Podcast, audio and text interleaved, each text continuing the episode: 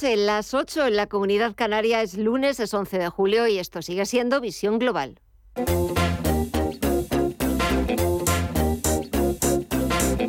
Esto es Visión Global con Gema González.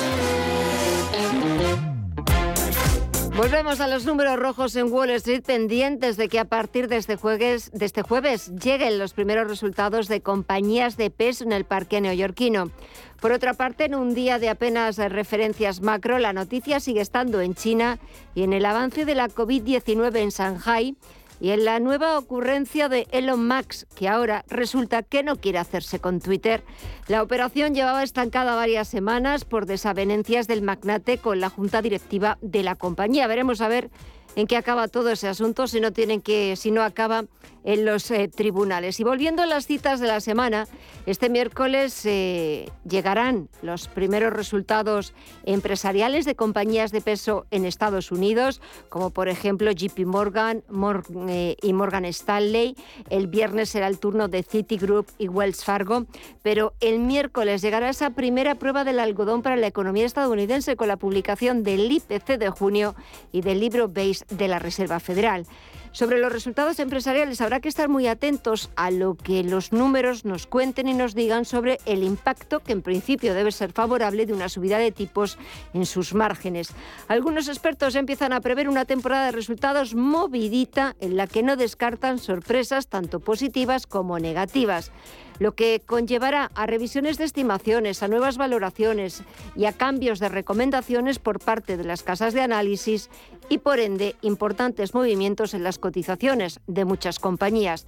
Echamos un vistazo a las pantallas. Tenemos al promedio industrial Dow Jones, que a las 8 de la tarde estaba dudoso y había intentado o intentaba rebotar. Se, está, se ha dado la vuelta, está de nuevo decantándose por las ventas le tenemos bajando un 0,4% hasta los 31.209 puntos. El SP500 retrocede algo más de un 1% en los 3.857 puntos y las caídas van a más en el caso del sector tecnológico. El Nasdaq Composite está perdiendo algo más de un 2% en los 11.391 puntos.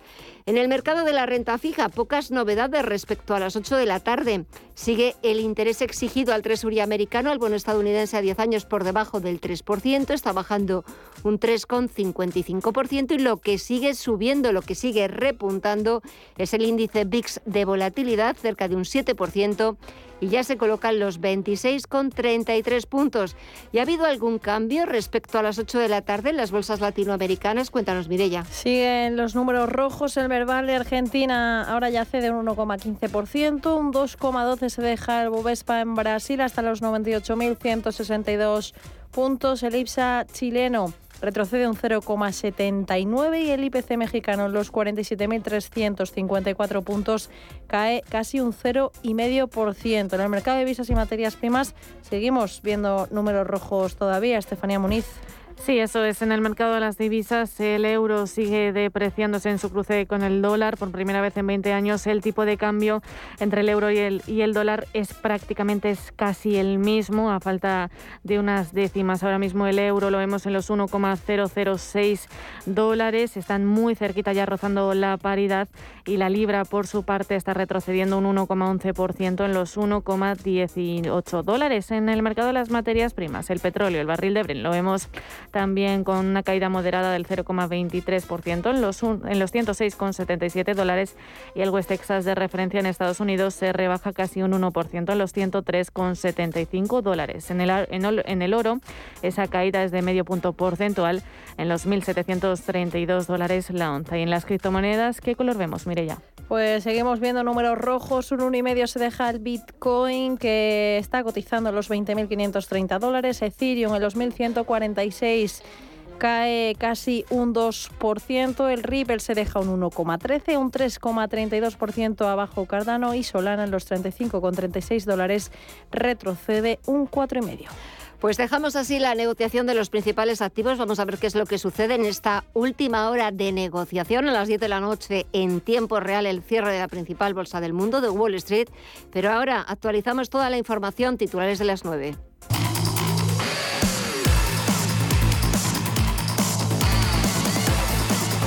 El gasoducto por el que Alemania se provee de gas ruso, el Nord Stream 1, ha dejado de bombear desde este lunes para una inspección rutinaria de 10 días. El corte para trabajos de mantenimiento estaba previsto, pero el gobierno alemán teme que Moscú no reanude el suministro, lo que llevaría a la primera economía de la Unión Europea al borde de la recesión. El ministro de Economía, Robert Habeck.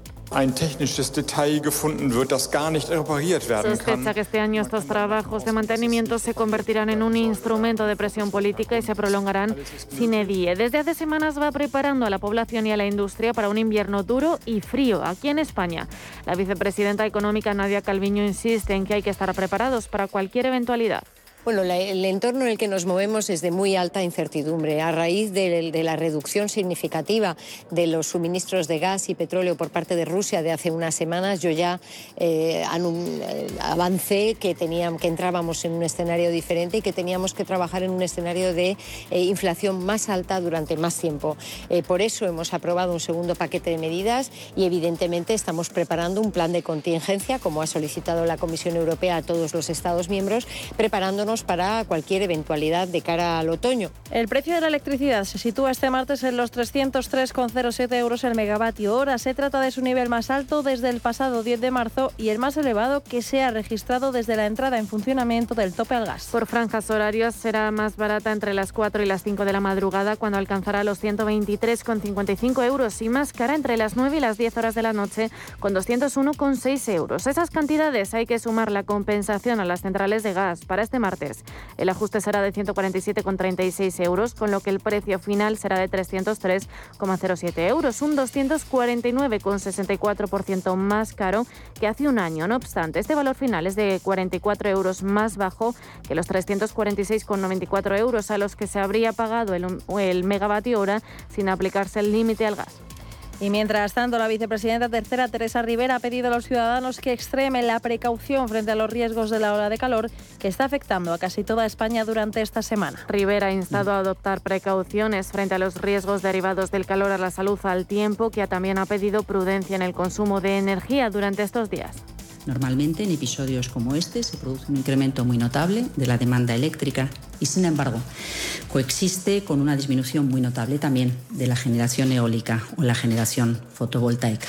Advertencias, por tanto, de cautela, tanto desde el punto de vista de la salud de las personas más vulnerables y en general de la protección de los ciudadanos en su conjunto, advertencias frente al riesgo de incendios, prudencia con respecto a al consumo energético. Y es que 37 provincias están en alerta y la Agencia Estatal de Meteorología advierte de que lo peor está todavía por llegar. Esta segunda ola de calor dejará máximas de hasta 45 grados, durará hasta el viernes y dejará tres noches tórridas con mínimas que no bajarán de los 26 grados en algunos puntos. Y la Comisión Europea ha pedido a la excomisaria europea de competencia, Nelly Cross, aclaraciones sobre su relación con Uber tras publicarse en la prensa documentos que muestran cómo la compañía trató de agasajar a políticos de todo el mundo para establecerse en el mercado. Desde Bruselas han dejado claro que no quieren sacar rápidamente conclusiones y que primero recopilarán toda la información. En cualquier caso, no hay que olvidar que, como está indicado en los tratados, los antiguos comisarios tienen ciertas obligaciones que tienen que respetar y que, si es necesario, evidentemente siempre hay un papel que puede jugar el Tribunal de Justicia. Y el Partido Popular ha hecho pública este lunes su propuesta para renovar el Consejo General del Poder Judicial, cuyo mandato lleva más de tres años caducado. El vicesecretario institucional del Partido Popular, Esteban González Pons, ha presentado la oferta de pacto con una serie de condiciones. La principal es que el Gobierno retire antes del jueves su proyecto de reforma legal express para cambiar la composición del Tribunal Constitucional. Esa es, ha dicho Pons, la única línea roja. La situación ha llegado a tal grado de deterioro, de deterioro que no basta con renovar las instituciones. Además, tenemos que hacer un esfuerzo, como en la transición, para regenerarlas y para reformarlas. De eso va este pacto, de renovación, sí, pero también de regeneración y también de reforma.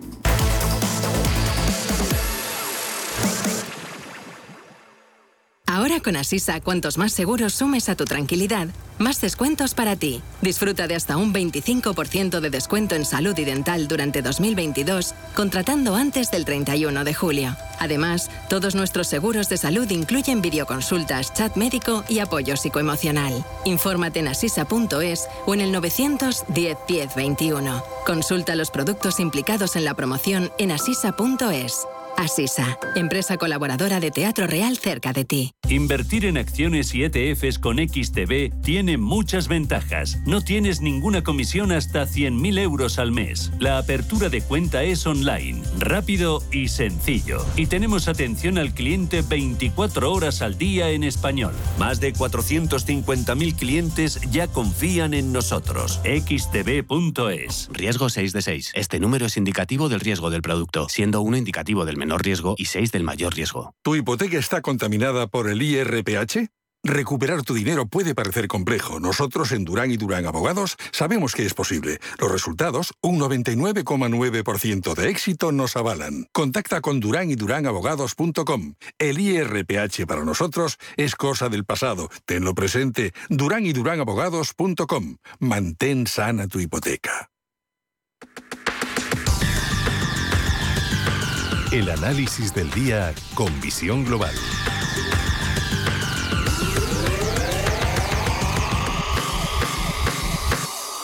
Y el siguiente análisis lo buscamos con Ricardo González, gestor de GPM y autor del libro El Código de Wall Street. Muy buenas noches, Ricardo.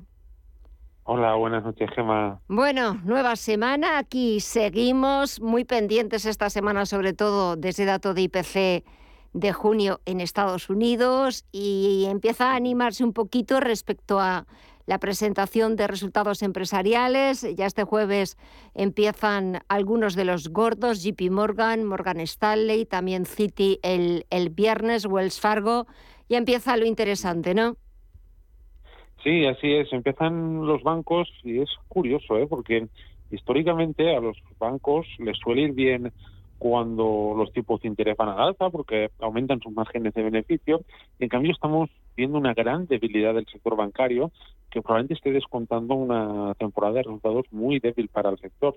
Esto llama la atención por lo que digo, porque los tipos de interés están al alza y esa debilidad del sector bancario está descontando una recesión en Estados Unidos, de la que ya hemos hablado aquí en alguna ocasión, y que ya empieza a notarse ¿no? en la cotización del sector bancario en lo que respecta al IPC, a las tasas de, inflación, es eh, de esperar que, como siga esta tónica en el par euro-dólar, las tasas de inflación empiecen a ser mucho más elevadas en Europa que no en Estados Unidos. Recordemos que las materias primas, en su gran mayoría, están denominadas en dólares por lo que si el dólar sigue fortaleciéndose con respecto al euro, eh, esas, eh, el encarecimiento del efecto cambio sobre las materias primas puede pasar una mayor factura a Europa que a Estados Unidos. Y es algo que debería hacerse mirar el Banco Central Europeo, porque mientras el resto de bancos centrales del mundo, de los principales bancos centrales del mundo, a excepción de Japón, que es un poquito el que va por su cuenta, porque es algo algo especial, eh, en Europa eh, somos los únicos que todavía no hemos subido los tipos de interés. Cuidado, una tasa de inflación en Europa porque puede venir eh, de la mano de, ese efecto cambio ¿no? con el par y la denominación en dólares de las materias primas. Lo cierto es que eh, la semanita, eh, bueno, pues igual que las que estamos viviendo en las últimas semanas, en los últimos meses, no deja de ser interesante. Teníamos pues ese dato macroeconómico del dato de IPC, que ya muchos analistas, Ricardo, hablan de, de que va a subir al 9%. Y claro, eso eh, lo que le hacía falta a la Reserva Federal para no dudar ni un solo milímetro de volver a subir los tipos 75 puntos básicos. Bueno, es que es lo que tiene que hacer. Tiene que controlar la inflación. Eh, cueste, cueste lo que cueste, está en su, en su en su mandato, ¿no? Y al final también hay que tener en cuenta que vamos encaminados, y lo hemos comentado ya aquí en muchas ocasiones, en una recesión. Y, los bancos centrales, por supuesto la Reserva Federal, tiene que elegir entre controlar ella la inflación de forma rápida, con subidas incluso más fuertes de los tipos de interés de los que hay actualmente, o optar por que la inflación se extienda en el tiempo y que sea la propia recesión la que unida a los, eh, de tipos de interés controle esa inflación. De una forma u otra, la inflación debe de controlarse. La opción uno, que sería que la controlasen los bancos centrales, obviamente llevaría una recesión más repentina, pero tendría un mayor margen de maniobra los bancos centrales para una vez controlada la inflación, empezar de forma controlada, no descontrolada como hicieron cuando COVID, a inyectar medidas de estímulo que impulsen una recuperación económica, o opción dos, como hemos comentado, si siguen por el camino de subir los tipos de interés, aunque nos parezcan muchos eh, eh puntos básicos, no es suficiente para la inflación que hay actualmente. Debería ser incluso superior si siguen con esta pauta de subidas de tipos de interés de 35 o de 50 puntos básicos, lo más probable es que nos eh, encaminemos a un entorno inflacionista de más largo plazo y que sea esa subida de tipos de interés, entre comillas, pausada más la recesión, la que termine controlando la, inflación. Veremos el camino que sigue. No creo que los, los mercados están esperando ¿no? a, esa, esa decisión de cómo va a ser la recesión, sin más larga o más eh, corta dependiendo de la decisión de los bancos centrales. Pero ese aterrizaje suave del que muchos expertos y analistas empiezan a hablar en la economía estadounidense, el otro día también hablando con otro compañero decía que los aterrizajes nunca son suaves. Claro, y es que al final son medias tintas. Creo que en los últimos años eh, los bancos centrales se han eh, lanzado, se han acercado demasiado a lo que es la política convencional de que y se andan mucho con medias tintas y esto pues, puede ser un problema, ¿eh? puede ser un problema porque nos puede llevar a una recesión mucho más largo de lo deseable. Se equivocaron los bancos centrales con las políticas de estilo del, eh, las políticas de estímulo del, de COVID, ya lo hemos comentado aquí en alguna ocasión, y por desgracia en esta ocasión que nos acercamos a una recesión, parece que de nuevo se están equivocando. Esperemos que los equivocados seamos nosotros, ¿no? Y que realmente sí consigan un aterrizaje suave y una recuperación más pronto que tarde. Pero sinceramente, viendo los datos económicos que estamos viendo y en la dirección que están tomando los bancos centrales, eh, las dudas, tengo serias dudas de que eso puedan conseguirlo. Lo que, si alguien tenía alguna duda de que el euro iba a alcanzar la paridad con el dólar, poquitas le deben quedar ya. Bueno, ya estamos, ya estamos ahí. y esto tiene unas sí, esto tiene unas consecuencias, eh, va a tener unas consecuencias terribles para Europa, por lo que comentaba. Las materias primas están denominadas en dólares, por lo que aunque el precio de las materias primas se estabilice, no hablamos ya de que suban, que se estabilicen, pero como el euro siga depreciándose en lo que va de año, se ha depreciado más de un 10%, como siga depreciándose a esta velocidad, pensemos, de aquí a final de año, las materias primas se mantienen como están, pero el euro con respecto al dólar se deprecia un 10% adicional, estamos hablando de que se han encarecido las cosas un 10% más, las materias primas. Es, un problema que tiene Europa, Europa con esto y por desgracia eh, es que el Banco Central Europeo va muy lento. Realmente no sé a, qué, a qué esperan para tomar medidas en el asunto. Sí está claro que han avanzado, que empiezan a subir los tipos de interés a finales de este mes de julio, es que vamos con mucho retraso. Vamos con dos, tres o incluso más meses de retraso con respecto a otros bancos centrales y esto puede pasar factura. Pensemos que la paridad del euro dólar ya descuenta la subida de tipos que se va a realizar a finales de este mes. Si no se ponen las pilas, no sé dónde puede terminar el euro dólar y las consecuencias inflacionistas que esto puede tener. Pero tú fíjate, Ricardo, por muchas eh, pilas que se pongan, el Banco Central Europeo lo que eh, se está rumoreando es que la reunión de ahora, de este mes de julio, subir los tipos los va a subir porque es que es obvio, ya no puede retrasarlo más, pero una subida de 25 puntos básicos. Lo estamos haciendo tarde y a lo mejor quizás no en la cuantía necesaria. Estados Unidos 75 puntos básicos, de nuevo otros 75 puntos básicos. Inglaterra eh, tres cuartas de lo mismo. ¿Y nosotros a qué estamos esperando? Pues, pues como sigamos por este camino, eh, lamentablemente Europa seguirá perdiendo peso económico a, nivel mundial por decisiones fallidas del Banco Central Europeo escuchábamos, estaba repasando ¿no? los últimos meses a Luis Guindos, eh, hablaba en mayo, negaba la recesión. Ya en junio decía que era poco probable y ya, ahora mismo en julio ya está empezando a decir que a lo mejor hay algo de recesión en 2023. algo. Esto, o sea, mayo, junio y julio. Ya en agosto dirán, bueno, a lo mejor la decisión es para finales de año. Fijémonos qué similitud tiene esto con lo de la inflación va a ser transitoria, ¿no? Negaban la inflación y ahora y ahora niegan la recesión. Oigan, seamos serios, o sea, mm. aquí eh, hay mucho en juego.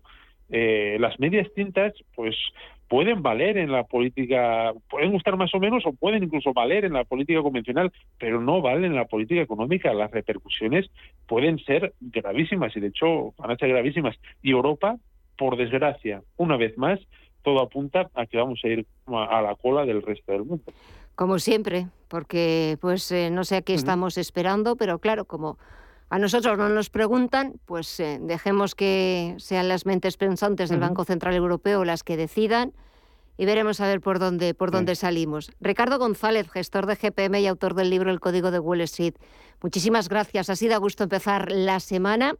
Que tengas buena semana y hasta el próximo lunes. Un fuerte abrazo. Hasta pronto. Un abrazo. Gracias, adiós.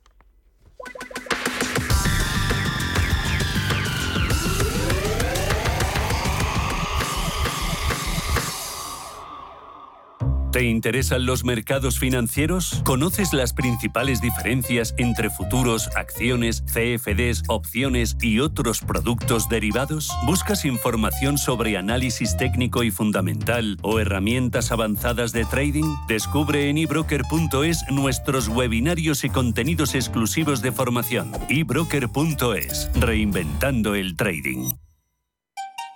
En Radio Intereconomía nos adelantamos al futuro con My Economy. My Economy, una iniciativa que da voz a los nuevos mercados descentralizados. Bitcoin, criptoactivos, metaverso, NFTs. My Economy, de lunes a viernes de 3 a 4 de la tarde. My Economy, el espacio cripto de Radio Intereconomía. Visión global. Los mercados. Bontobel Asset Management patrocina este espacio. Y de vuelta a las principales bolsas europeas, el IBEX 35 comienza la semana con recortes, aunque manteniendo los 8.000 puntos, que ya los llegó a perder al inicio de la sesión, ¿verdad? Sí, ha acabado finalmente con descensos del 0,43%. Dentro del índice han liderado los recortes IAG con una caída del 5,73%, Ferrovial que se ha dejado un 3,15% y SACIR un 3,1% abajo. En el lado opuesto se, se han situado Iberdrola, que ha sido una de las que ha liderado, como decía, esas subidas con un 2,4% arriba, Solaria se ha notado un 1,63% y Telefónica un 1,42% cotizadas que sacan, han sacado partido de la caída de las rentabilidades de la deuda. Y el interés del bono español a 10 años está ya en el 2,3%. Y para mañana martes la agenda, Estefanía Muniz. Pues la jornada de mañana martes viene marcada por la encuesta CIU de Alemania correspondiente al mes de julio. Estaremos pendientes de la reunión del ECOFIN que contará con la participación del vicepresidente del BCE, Luis de Guindos. Mientras en España el INE también publica los indicadores de confianza empresarial del primer trimestre y el Tesoro Público subasta letras a tres y nueve meses. En el plano empresarial, los dividendos de Indra y la Junta de Accionistas de Inditex son las principales referencias y en el plano político arranca el debate sobre el estado de la nación. En Estados Unidos se publica el informe mensual de la OPEP, el índice Redbook de ventas minoristas y PepsiCo presenta resultados trimestrales. Bontobel Asset Management ha patrocinado este espacio.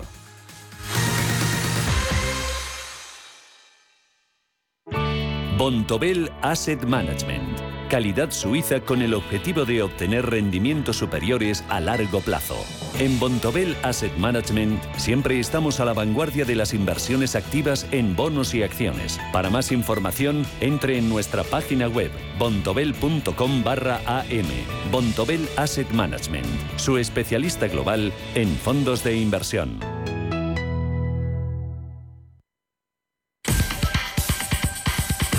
En Visión Global, las noticias empresariales.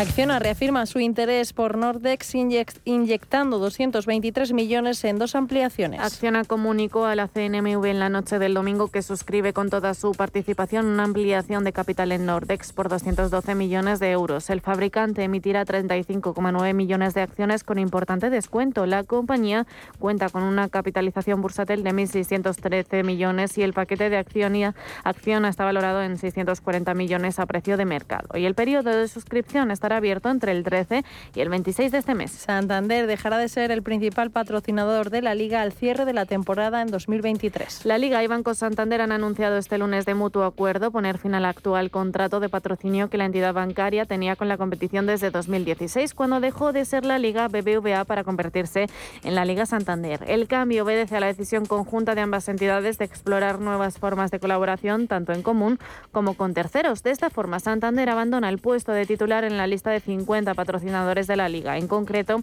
la marcha del banco deja un hueco en la cartera de socios de la liga que se calcula en unos 20 millones de euros por temporada, inferior a los 26 millones que aportaba BBVA. Sabadell remunerará a los nuevos clientes de su cuenta online con el 1% TAE. Durante los primeros 12 meses, la oferta está dirigida a particulares y el único requisito es darse de alta a través de la cuenta online Sabadell entre este lunes 11 de julio y el domingo 31 de julio, ambos incluidos. El saldo medio máximo máximo remunerado será de 30.000 euros y las, y las liquidaciones se abonarán trimestralmente. El banco ha hecho una gran apuesta con su cuenta digital y aspira a que el 20% de las nuevas altas en 2022 procedan de esta vía y que en 2023 representen ya el 50%. Y por último, Nestlé reafirma su liderazgo en el sector de la alimentación. Al situarse por quinto año consecutivo como la empresa líder de la industria alimentaria con mejor reputación de España, según se recoge en el índice Merco Empresas y Líderes 2022. Así, está por delante Campo Frío y Pascual, que presentan las siguientes posiciones del 3%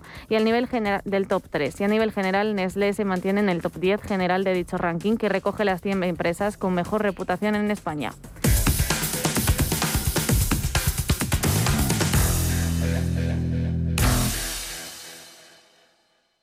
Celebro mi cumpleaños a la vez que las segundas rebajas del corte inglés y no me quito de la cabeza el 20% adicional en moda y a Donna Karan, Josh Reds, Las R, Levis. ¿Más invitados? Mira, déjalo. Hasta el 20 de julio, segunda rebajas del corte inglés. 20% de descuento adicional en una selección de marcas de moda. Todo lo que quieres, por mucho menos.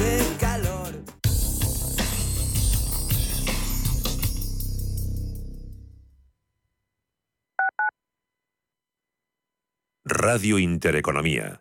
Información financiera en tiempo real. Inversiones inmobiliarias Grupos Eneas, cesiones de créditos, inmuebles en rentabilidad, compra, reforma y venta. Infórmese en el 91 639 0347 o en info@eneas.com. Inversiones inmobiliarias Grupos Eneas. Cuando estás de vacaciones en la playa, te pica una medusa, pierdes las llaves de casa en la arena y te rompen un faro del coche aparcando. ¿Qué seguro elegirías? Elige Mafre, la aseguradora de más confianza en España. Descubre las ventajas de quien te ofrece todo. Todo sube. La luz, la gasolina, el pan. Bueno, todo no. Porque el próximo curso bajamos las tasas un 20% en los 340 estudios de grado y un 30% en los más de 40 másters habilitantes de las universidades públicas de la Comunidad de Madrid. Matricúlate ya, Comunidad de Madrid. Escápate de Madrid y ven al restaurante El Torreón en la cima del Monte del Pardo. Las mejores carnes y pescados desde 40 euros, vino incluido. Carne picaña brasileña y lomo de buey auténticos. Disfruta de los mejores platos de cuchara y de paella con langosta y de grandes vinos y licores en sus siete amplísimos salones y terrazas. Cocina abierta de 11 de la mañana a 1 de la madrugada ininterrumpidamente. Parque infantil, gran parking, restaurante El Torreón. Naturaleza a 10 minutos de Madrid. Reservas en restauranteeltorreón.com. ¿Quieres saber más acerca del hidrógeno? H2 Intereconomía te cuenta las últimas novedades, avances tecnológicos y entrevistas de interés sobre este medio energético. Los martes, de 11 y media a 12 de la mañana, H2 Intereconomía, presentado por Rubén Gil, tu espacio semanal sobre el hidrógeno. Porque en Radio Intereconomía apostamos por el sector energético y la energía limpia.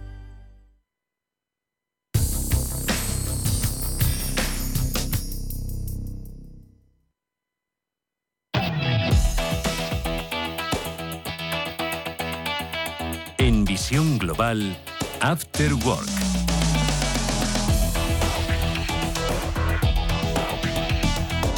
Empezamos saludando cuando no son todavía ni las nueve y media de la noche, las ocho y media en Canarias, pero nada, en segundos van a sonar las señales horarias de las nueve y media.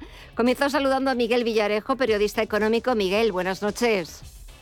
Hola, buenas noches, Gema, y buenas noches a los oyentes. Hoy ya no se oyen las gaviotas. No, efectivamente, hoy ya he, dejado el imperio de, las gaviotas y ya me he vuelto aquí a Madrid las he dejado mm, esto muy tranquilitas, ¿eh? se han quedado allí. Bueno. Sí, sí. Ahora con la ola de calor, no sé yo si van a estar tranquilitas, porque madre mía, la semanita que tenemos. Allí no había tanta ola de ah, calor, ¿eh? con la brisa marina mm, se estaba bastante bien. Esto de Madrid es bastante inhumano, no, no, tiene nada que ver. allí en la orilla del mar por las noches eh, soplaba una brisa muy agradable Incluso había que ponerse una chaquetita. Aquí, como te pongas una chaquetita, te deshidratas, claro. Totalmente. Y, pero luego tenemos a la vicepresidenta para la transición ecológica, Teresa Rivera, que nos pide prudencia eh, a la hora de, bueno, pues del consumo energético, cuidado con poner demasiado el aire acondicionado, en fin, me imagino que ahora, que ahora lo trataremos. Pero sigo saludando a Rafael Moreno, CEO de la firma de consultoría de Values Corner. Rafa, buenas noches. ¿Qué tal? ¿Cómo estáis? Buenas noches, tardes, eh, días. Mm, hace mucha luz, no sé muy bien qué decir. Y mucho calor. Bueno, hay mucho calor, efectivamente, efectivamente. Y hay mucho sol y todavía y la luna también. Por lo tanto, pues es difícil decir, pero bueno, buenos, buenos, buenos, lo que sea. Eso es. Buenas. Juan Iranzo, catedrático de Economía Aplicada. Muy buenas. Hola, buenas noches. ¿Qué tal estás yo creo, sinceramente, hombre, eh, pues eh, a título personal, bien, eh, desde el punto de vista institucional, una nueva indignación. Y antes lo ponías tú de manifiesto con el asunto energético. Ahora resulta que como Argelia nos vende muy poco gas y además muy caro, ahora se lo estamos comprando a Rusia. Ya en este momento el abastecimiento de gas procedente de Rusia, eso sí, que viene en metanero y es mucho más caro, eh, supera al abastecimiento procedente de Argelia. Y esto no se debe a ninguna razón técnica, sino a una chapuza diplomática espectacular que ha protagonizado nuestro presidente del gobierno. Uy, qué raro, chapuza diplomática. Debes estar hablando de, de otro de otro gobierno. A ver, Miguel, ¿por dónde empezamos? Bueno, pues por esas recomendaciones de Teresa Rivera que, a mí me recuerdan, es, es típico de, estas. O sea, yo ya empiezo a tener una sensación de déjà vu tremenda porque es que la, la, la, crisis actual se parece muchísimo a la crisis del año del año 73 y, y tanto en, en la causa inmediata como en, en, la, en, la, en la actitud de, y en la respuesta de, de, todas las autoridades, incluidas los bancos centrales. Hay que recordar que en los años 60 cundió en Occidente eh, una, una idea mm, muy, muy esto lamentable y era que la inflación estaba definitivamente domesticada. Incluso había, yo recuerdo esto, un asesor de, de, de Johnson esto Lester Thurow, eh, que sostenía que, era una inmoralidad esto mantener una tasa de paro elevado ah, para, para mantenerla por, por, tener una inflación baja y que había que comprar empleo a base de inflación, esto que era la famosa curva de Phillips. Entonces, desde a finales, desde finales de los 60 hasta mediados de los 70, esa falta de, de, esto de, de, de, aprensión o de santo temor por, por la inflación eh, era muy parecida a la que existía en Occidente, donde en Occidente se decía, no, no, no, ya la inflación es, es un problema. Los bancos centrales habían relajado. Cuando empezó a haber problemas con la inflación, esto todos los, los banqueros y los, y los expertos en su mayoría decían que, tenía mucho sentido esto sacrificar los precios al, al, al, empleo y al temor de la recesión. Y ahora nos estamos encontrando con una situación endiablada, una situación endiablada en la que efectivamente el, el aumento de, de los precios coincide con una desaceleración de la economía en España e incluso es posible que en Estados Unidos se llegue ya a la, a la recesión y, los bancos centrales, mm, pues mm, mucho me temo que o reaccionan de una manera muy enérgica o esto se les puede se les puede ir de las manos. Y reaccionar de una manera muy enérgica es un poco lo que hizo Volcker en a principios de los 80 vamos en el 79 a partir del 79 que fue unas subidas brutales del, de lo, del precio del dinero para para controlar la inflación y, que provocaron una recesión en, Estados Unidos. El famoso aterrizaje es que estaba oyendo al anterior entrevistado y hablaba de todas estas cosas. También se hablaba entonces de un aterrizaje suave mm. y en menuda costalada nos dimos. O sea que eh, todo parece, todo que se repite muchísimo el guion. Sí, sí. Eh, Rafa.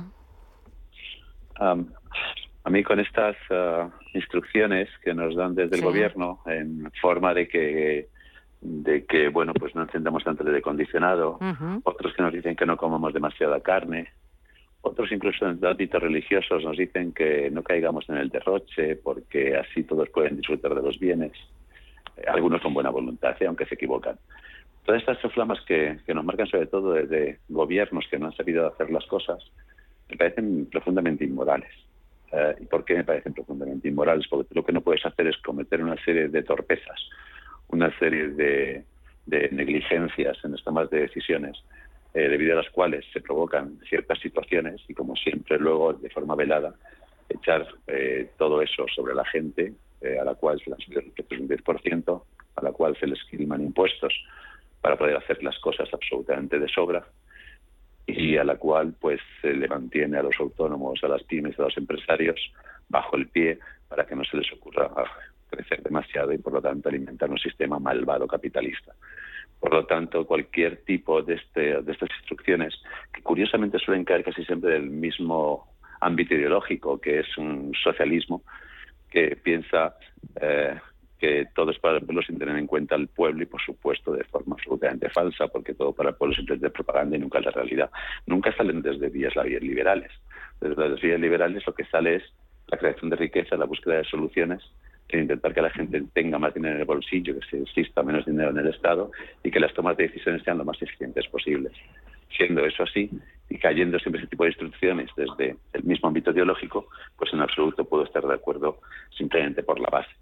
Eh, creo que, como muy bien decía Juan al principio de su intervención, con toda la metodura de pata que han tenido con lo de Argelia, que encima comprando a Rusia, lo cual hasta estaba en un 2% y esto como más elevado.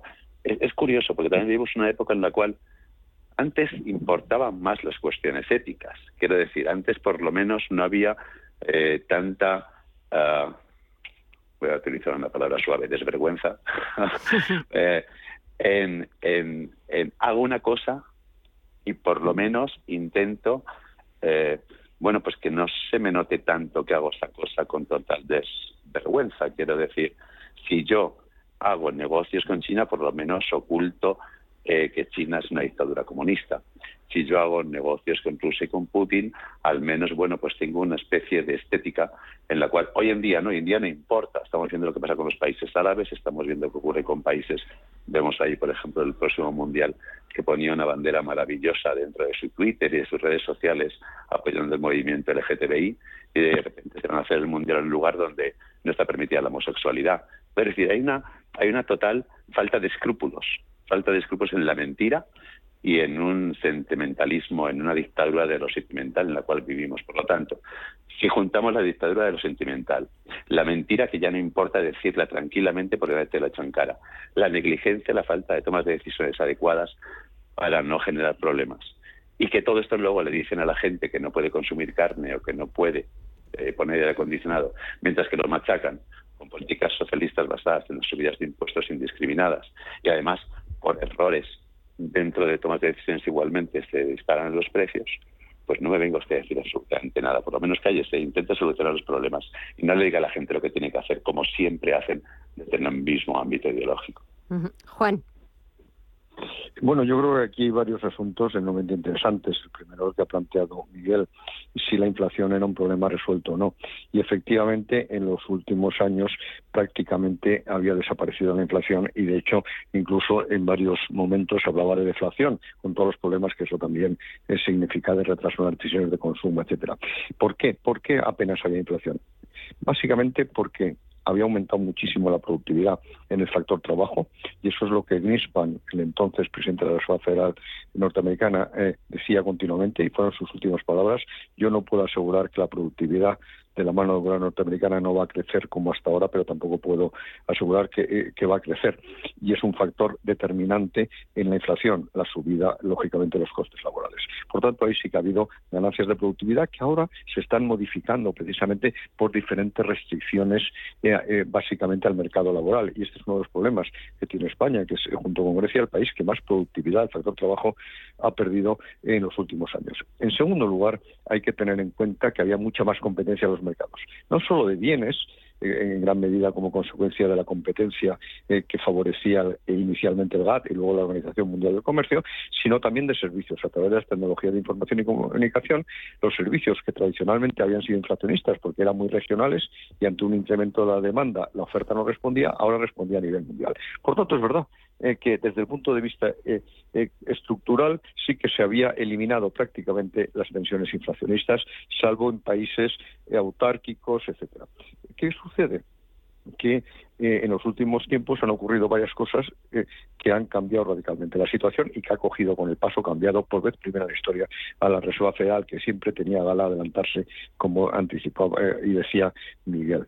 En realidad, lo que hay que tener en cuenta es que, en primer lugar, estamos introduciendo costes medioambientales espectaculares y sobre todo eh, eh, en los países europeos. Y eso es una inflación estructural. En segundo lugar, eh, no podíamos pensar que el mundo se iba a pagar y se iba a parar súbitamente como consecuencia de una pandemia. Y eso ha hecho que las cadenas de producción hayan tardado, sobre todo en intermedios, en recuperarse y por tanto hay una crisis de oferta. Además, además, yo creo que China ha aprendido de la OPEP y de Rusia en la cartelización de los mercados y también está cartelizando los mercados de input intermedios.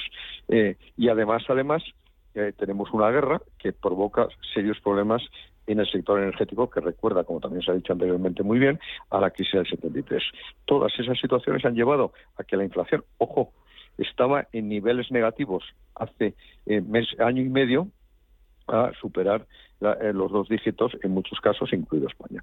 De tal manera que eso a qué lleva? A que la Reserva Federal ya haya subido, ojo, eh, eh, a, niveles del 1,5, 1,75, que es la banda que tiene desde el 0,025, y los analistas cada vez más coinciden en que va a subir eh, un punto en eh, los próximos días. De tal manera que establecería un diferencial de, de tipos de interés muy importante con Europa y eso a qué llevaría a que probablemente no solo se alcance ya, que ya está prácticamente la paridad euro-dólar, sino que el dólar valga algo más que el euro. ¿Y esto qué significa? Que Europa va a tener más inflación porque todas las importaciones son más caras, incluyendo, por supuesto, las energéticas. Por tanto, nosotros estamos en una situación grave que lo que eh, requiere es reformas y flexibilizaciones en el mercado laboral, eh, reducir las cargas medioambientales y la transición ecológica y que obliga a tomar eh, decisiones en el sector energético, que entre otras cosas, hoy decía yo que estaba indignado con el abastecimiento de gas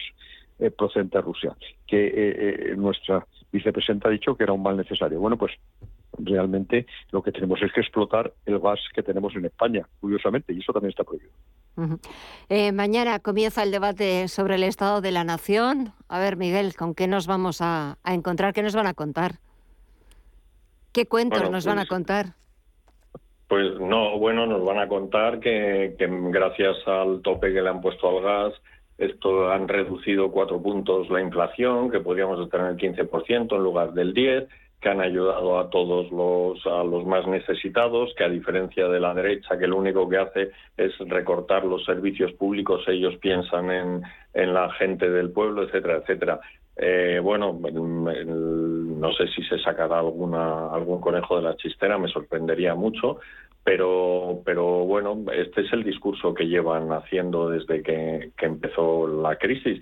Luego también dirán que, han recortado el déficit eh, y que y que apuestan por, por Europa y, hay algunos aspectos en los que seguramente el, el PP ofrecerá su apoyo como en el aumento del gasto militar y, y, en, y en la posición de Europa en general frente, frente a Rusia.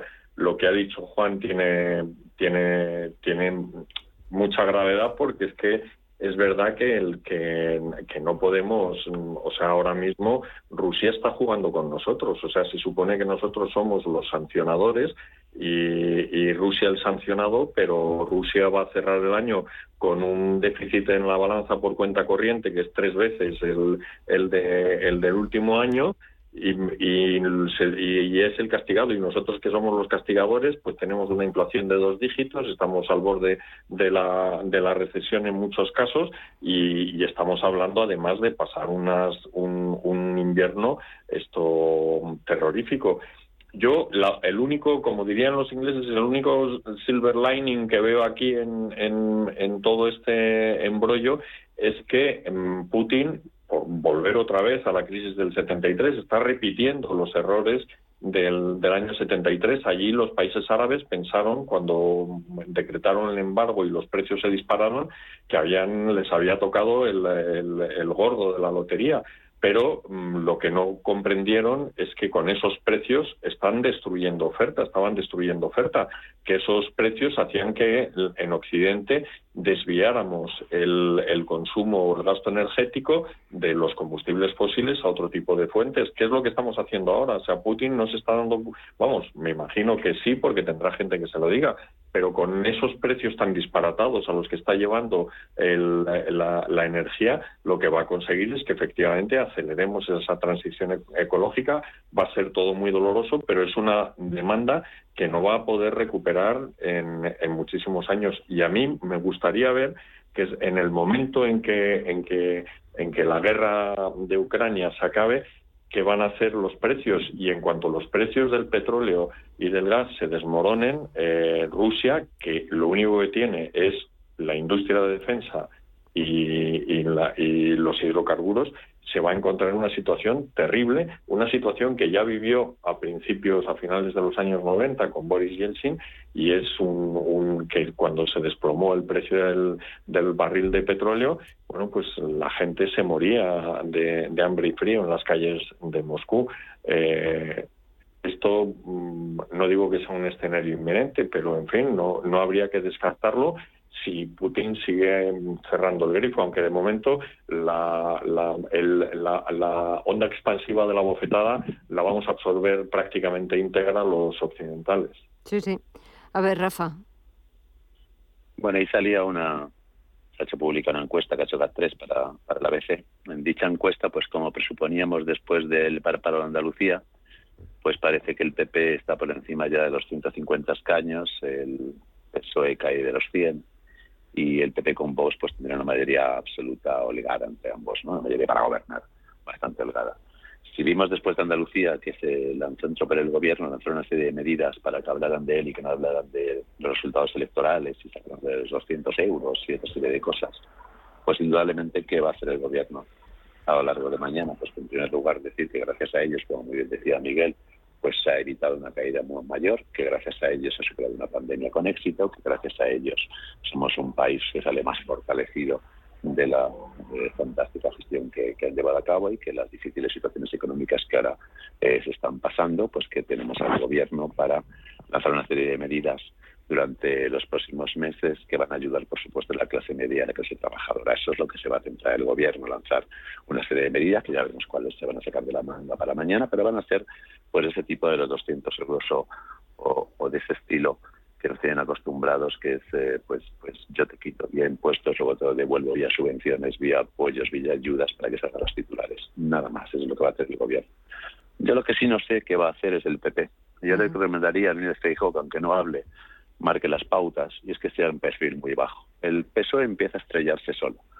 La gente empieza a darse cuenta ya de que las mentiras no se pueden no pueden permanecer tanto tiempo y empiezan a darse cuenta de lo que ocurre y lo que está ocurriendo con el Partido Socialista en el gobierno y con todos sus atlátares, ¿no? como visto en la vergüenza de, de, de, estos días de hermano. Entonces, ah, si yo fuera el PP estaría muy perfil bajo, atacaría donde tengo que atacar para sacar algunas vergüenzas y le dejaría un poco de sangrarse solo, poco más. Por lo tanto, el PSOE que va a hacer, vender lo que ha hecho en dos años, mentir al respecto, y lanzar toda una serie de baterías sociales, especialmente lo que llaman ellos sociales, ¿eh? que es mal llamado social, para intentar copar titulares y decir que indudablemente si el PP llegara al poder, pues esto sería imposible, porque llegaría una vena ultraliberal que nos empobrecería a todos. Insisto, el PP debería tener un perfil bajo, debería dejarle hablar, debería estar a su disposición para pactos de Estado y similares y, elevarse por encima de todo ello y dejar que se estrelle un poco más en estos días de, debate del Estado de la Nación. Que creo que no se celebraba además hace años. O sea, sí, sí. No tenemos ninguna, ya no tenemos recuerdo de la última vez que no, no, no. hace seis, siete años. 2015, desde el 2015. Siete años, sí. Siete años, fíjate. Por lo tanto, yo creo que va a ir ahí por ahí las cosas. Uno, lanzando flamas y políticas y medidas para intentar comprar titulares y otro que no sé qué va a hacer, pero que esperemos que, tenga un perfil bajo, que le vaya manteniendo esos resultados que están saliendo en todas las encuestas para que llegue al final y las elecciones eh, se conviertan en realidad. Juan, ¿tú qué esperas de ese debate del Estado de la Nación?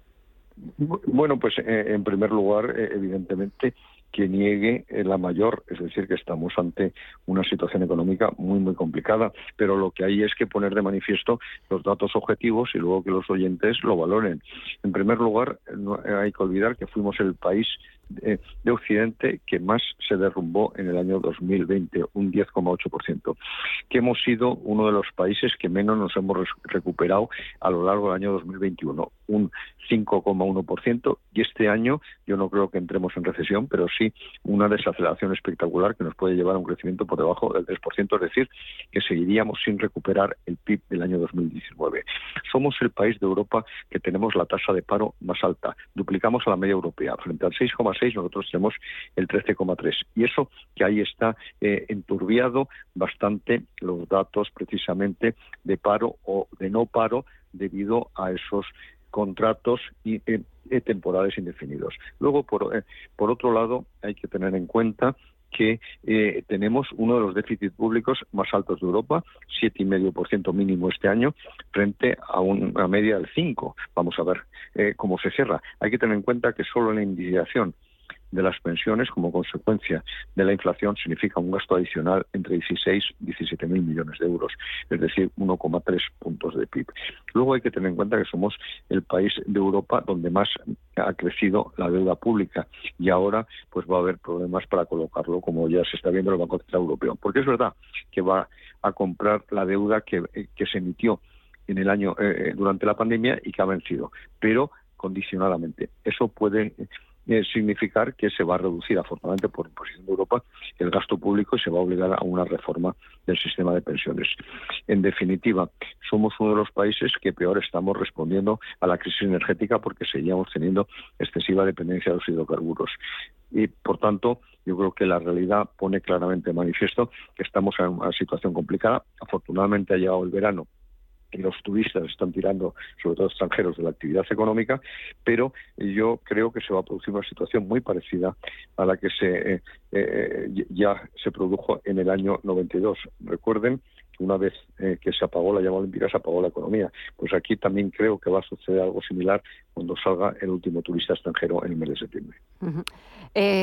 Miguel, y encima con Ahora el cierre temporal, esperemos que sea temporal, del gasoducto que provee de gas eh, a Alemania eh, por razones de mantenimiento. Lo van a mantener cerrado 10 días, pero claro, la pregunta que se temen en Alemania es si después del 21 de julio no se vuelve acá, no se vuelve a dar al grifo. Pues sí, efectivamente, esa es, es una aprehensión mm, totalmente justificada. Yo creo que lo que va a haber esto Putin es eh, cómo evolucionan en estos días los precios porque él tiene que buscar ese equilibrio entre, entre volumen y precio, que es lo que de momento está haciendo magistralmente, porque todo lo que ha perdido en, en ventas lo está ganando vía precio y ya digo que las, las cuentas le están saliendo muy bien. Pero a mí lo que más me sorprende de todo esto es que al mismo tiempo que están mirando eh, angustiados hacia, hacia Rusia para ver si les cierra o no el grifo del gas, siguen adelante con el plan de cierre de sus centrales nucleares. Y mm, dirías, bueno, claro, es que estos son ecologistas, pero son ecologistas un poco raros, ¿no? Porque al mismo tiempo que, que esto refuerzan el cierre de las centrales nucleares, esto siguen quemando, cada vez queman más carbón. Entonces, la, explicación es que el, Partido de los Verdes, que ahora mismo está en el, en el gobierno de, Alemania, es, es, un gobierno que es un partido que se vertebró y que surgió en torno al, al, a la lucha contra, contra lo nuclear y ahora no va, no va a desdecirse, pero bueno, esta coherencia ideológica eh, por utilizar una perífrasis positiva, porque realmente es un empecinamiento en el error, lo que, lo que va a hacer es que lo pasen muy mal este, este invierno. Y, y, ellos, por una parte, porque ellos se van a ver con, con de momento no habían rehecho, estamos a, a ver si rehacemos todas nuestras reservas de gas ellos no lo habían conseguido, van, van por detrás y no sé si les va a dar tiempo. desde luego, si les cierra ahora Putin el, el gas 10 días, el Nord Stream se lo cierra 10 días, pues yo creo que en esos 10 días ellos contaban, o por lo menos con rehacer sus, sus reservas con vistas al invierno. Pero vamos, eh, ellos eh, me temo que, que, que, se avecina un invierno, como dice esto Juan, cuando, cuando se apaguen las luces este verano, esto no sé si nos vamos a ser capaces de volver a encenderlas. Sí, la verdad es que las previsiones parecen, apuntan a, a, todo lo, peor o al peor de los escenarios. A ver, Rafa. Bueno, en cuanto al cierre del Nord Stream, la que bueno, todos los años se hace, todos los años en esta época pues se suele, cerrar para, para mantenimiento de la instalación. Claro, el tema es ahora si, si Putin va a decidir todo esto para, para, para seguir presionando, ¿no? Ah, no sabemos lo que puede hacer Putin en ese sentido, indudablemente no tenemos idea, pero le está saliendo bastante bien la jugada atemorizando poco a poco, como para que la Unión Europea, que empezó muy fuerte, y todos aquí además hablamos bien de la Unión Europea en ese momento, en un momento en el que todos se juntaron sus voluntades, hubo una, un, frente común hacia, hacia los movimientos de Putin, pero parece que todo eso según va cambiando el punto de vista social, según van saliendo menos imágenes, según se va alargando la guerra, según uno se va acostumbrando a ello, pues ya empiezan pues esas voces de, bueno, oye, mejor pues negociar algo con Putin, ¿no? Y, oye, que se quede con un poquito de Ucrania, lo que sea necesario, y que no nos moleste demasiado con el gas, ¿no? Por lo tanto, yo creo que está presionando en ese sentido Putin y le están dejando salir bien. Eh, sigue en esa línea, indudablemente volverá a abrir el gasoducto, pero pero sabe que tiene a Alemania cogida y sabe que los alemanes en ese sentido pues tendrán en algún momento eh, que tomar alguna decisión. Y no creo que sea la valiente sino que será pues la de consensuar y la de pues pues bajar el tono e intentar llegar a algún tipo de solución lo cual sería muy negativo indudablemente para, para todo el futuro de, de, Ucrania y por ende para, para, para el futuro de cómo se enfrenta uno a un totalitario. En el sentido que decía eh, eh, Miguel yo recuerdo que hace poco un banco alemán que, que, pone como foco dentro de su estrategia para los próximos años la sostenibilidad, fue multado con, con varios cientos de millones de dólares por greenwashing. Quiere decir, los alemanes en ese sentido, energía nuclear, no gracias, indudablemente, porque queda muy mal, pero quemo carbón. ya está, me quedo tan pancho. ¿eh? ¿Por qué? Porque, digamos, en un mundo, y voy al inicio de, de mi intervención, digamos, en un mundo en el que no importa la desfachatez a la hora de decir las cosas. Realmente no importa. antes importaba. Antes por lo menos las personas intentaban no tener tanta desfachatez y poder ocultar sus intenciones. Ahora no pasa nada. Y por lo tanto, Alemania va de verde, pero ese ir de verde pues supone que va de carbono. ¿Por qué? Porque simplemente la energía nuclear es un no gracias de principio y van a seguir con ello, como decía Miguel, aunque sea incoherente y aunque haya una incongruencia brutal y haya una necesidad de, tomar algún tipo de decisiones. Por lo tanto, no sabemos qué hará Putin, yo creo que va a seguir el mismo camino de presionar pero no cerrar, porque sabe que a la larga le va a salir bien la jugada. Y por otro lado, Alemania está en su línea de greenwashing, de greenwashing como Estado. Juan, nada, me queda minuto y medio. Bueno, Alemania ya se está preparando precisamente para la falta de, eh, de, gas, porque entre otras cosas ya en verano ya ha prohibido calentar las piscinas, utilizar el agua caliente en, ciertas horas, etcétera. O sea, ya hay restricciones. Pero es que además sus reservas están por debajo del 80% y por tanto eso puede generar un problema serio. Es verdad eh, que Europa ya se ha replanteado el tema nuclear y ha considerado que eh, es verde y no solo recomienda ampliar, alargar la vida útil de las centrales nucleares, sino también construir nuevos grupos pues como va a hacer eh, Francia. Yo creo que Alemania al final se lo va a replantear.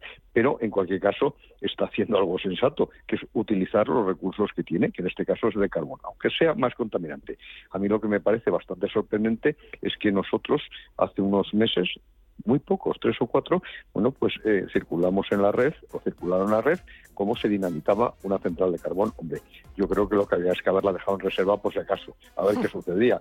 Solo ponerla en marcha si era necesario, pero eso dinamitarlo, yo no sé si recordáis esas imágenes, pero estamos hablando probablemente del mes de enero, ¿eh? no, eh, no antes. Eh, y, por otro lado, bueno, pues efectivamente, yo sí que creo que Europa ahora se va a replantear seriamente, como ya está haciendo Estados Unidos, que va por delante todo el asunto de la agenda medioambiental. Ya en Estados Unidos se ha vuelto al fracking, que, hay que tener en cuenta que estaba prácticamente vetado, Señores, y Europa se tendría que plantear el tema nuclear. Me quedo sin tiempo, lo debatiremos la próxima semana. Gracias a los tres, hasta el lunes, un fuerte abrazo. Gracias. Gracias, adiós. Y a ustedes hasta mañana, porque mañana volvemos a partir de las 8 de la tarde, las 7 en Canarias, aquí en Visión Global en Radio Intereconomía. Dos horas por delante para informarles eh, de la actualidad con los mejores análisis y las mejores entrevistas. Será a partir de mañana de las 8 de la tarde. Que descansen y hasta mañana.